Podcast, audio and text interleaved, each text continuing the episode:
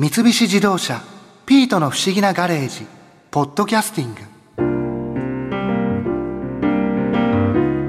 博士が誘ってくる遊びもそろそろ尽きてくるんじゃないかと思ってたんだけどまさか気球とはな。考えもしなかったよ。けど気球にも大会があるなんて驚いたよ。最初聞いた時あんなものでどうやって競うのかって思ったけど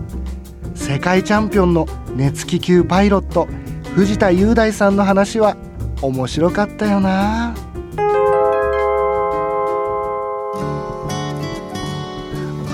藤田さんは今おいくつでいらっしゃるの？僕は今年28になります。28歳で世界チャンピオンなんですよね。はい。すごいですね、ちなみにあの気球の大会っていうのは具体的にはどういうことをやるんですか？気球の競技はですねあのポイント制なんですね。ポイントをいかに取っていくかっていうのを競い合ってます。でどうやってポイント取るかっていうのは2キロとか3キロ先に的が設定されるんですけども的？そこにはい。そこに向かって飛んでいきます。で気球で近くまで飛んでいったらマーカーって呼ばれる砂袋を投げていくんですね。その的は当然浮いてるわけですよね？浮いてる時もありますし大体は地上に設置されてますね地上に設置されてる的に向かって飛んでいって近づいたところでマーカーを投げていくんです。で一番近かった人に1000点が入るんですけどその後からは離れていく順番にもらえる点数がどんどん下がっていきますね。えじゃあ的に当てればいいっていうことじゃなくて当てた場所によっても得点が変わってくるんですか？そうですね。あのいかに的の中心に近く落とすかっていうのが勝負になりますので。で一番近い人が一番得点をもらえるっていう感じになってますねなんか不思議です。あダーツみたいなことですよね。そうですね。当たれば高いし、ええ。そこからずれちゃうと得点がまた違ってくるってただ、えー、と相対的な評価なので例えば5メートルぐらいのところに落としたとしてもそれが一番近かったらその人が一番なんです。そうやって点をどんどんどんどん取ってその積み重ねで最終的に得点をたくさん持ってた人が優勝になりますね例えば砂袋をその落とすっていうのは下を見て寄ってきたら今だって言ってポンって落とすってことなんですか？そうです。落とす時は本当に砂袋に帯がついてるんですけどそれを思いっきり投げたりですとか回して投げたり。ただより正確に落とすためにはやっぱり地上すれすれまで下ろしてってポロッという風に落としていく。で世界選手権レベルになりますともうみんな寄せてきますので何センチとか何十センチの単位で争ったりとかっていうのもあります。例えばそれで地上についちゃったらダメなんですか？ついちゃうとペナルティで減点されちゃうんですよ。地上につかないようにギリギリのところを狙っていく。でまた地上の風ってすごく変わりやすいのと弱いんですね。なのでいかにその地上の弱い風変わりやすい風にタイミングをうまく合わせていけるかっていうのも技術の一つになりますね。気球って風だけの力で飛んでるんですよね基本的には。そうなんです。全て風任せになりますね。自分で操縦できるのはバーナーを焚いて中の空気を温めることによって上昇することとあとはリップラインっていうラインがついててそれを引っ張ると上に隙間が開くんですね。え気球の上ってて？穴が開いてるんですけどえあの風船みたいなそうです。丸い膨らんでる部分のてっぺんには穴が開いててそこを内蓋みたいにして押さえてることで熱気を溜めてるんですけども、はいロープを引っ張ることによって内蓋が下がって熱気が抜けてきます。それによって高度を下げることができるんですね。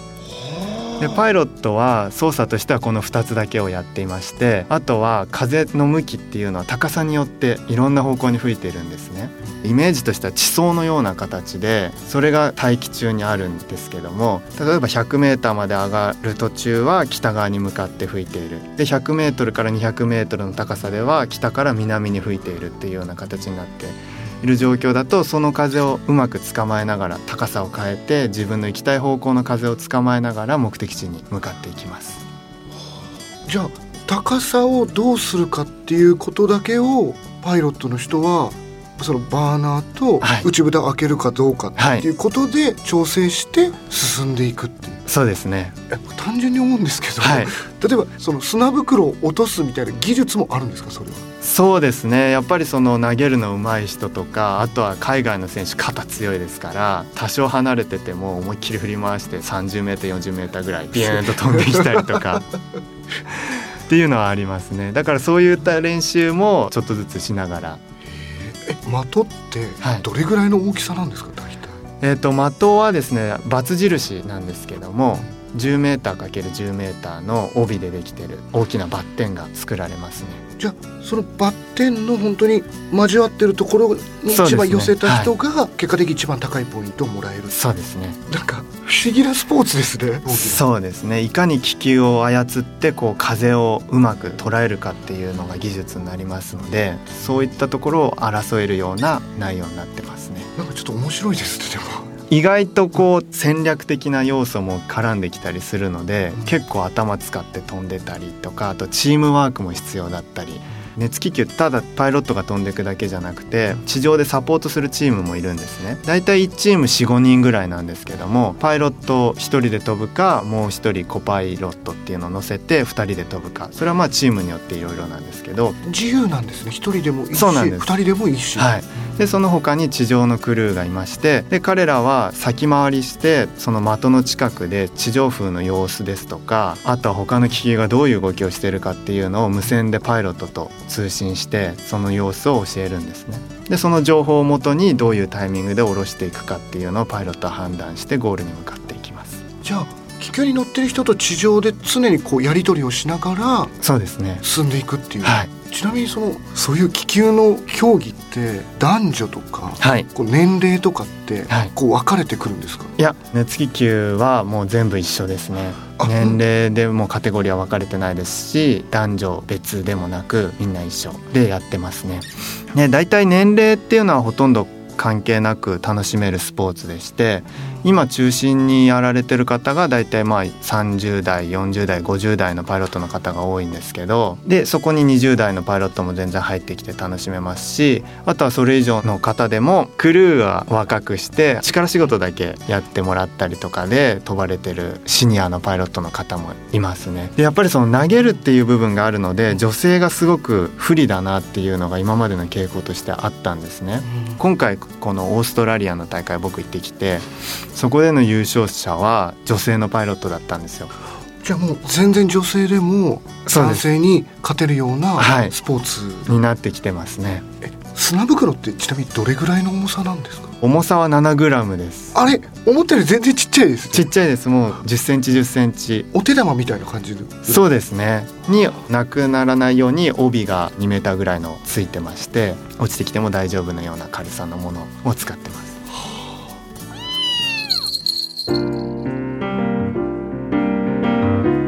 一度ぐらいは乗ってみたいかな気球は。絶対に安全って分かってるなら。その時はピートお前も一緒に乗るかい？うん。興味ないかお前は。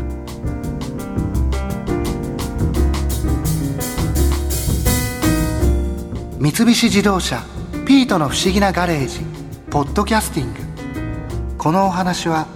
ドライブアットアース三菱自動車がお送りしました。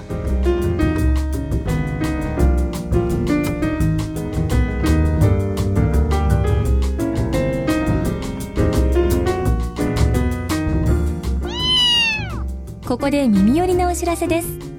ピートの不思議なガレージをもっと楽しみたいという方は毎週土曜日の夕方5時東京 FM をはじめお近くの FM 局で放送の三菱自動車ピートの不思議なガレージをお聞きください。外に出かけたくなるとっておきのお話満載でお届けしています。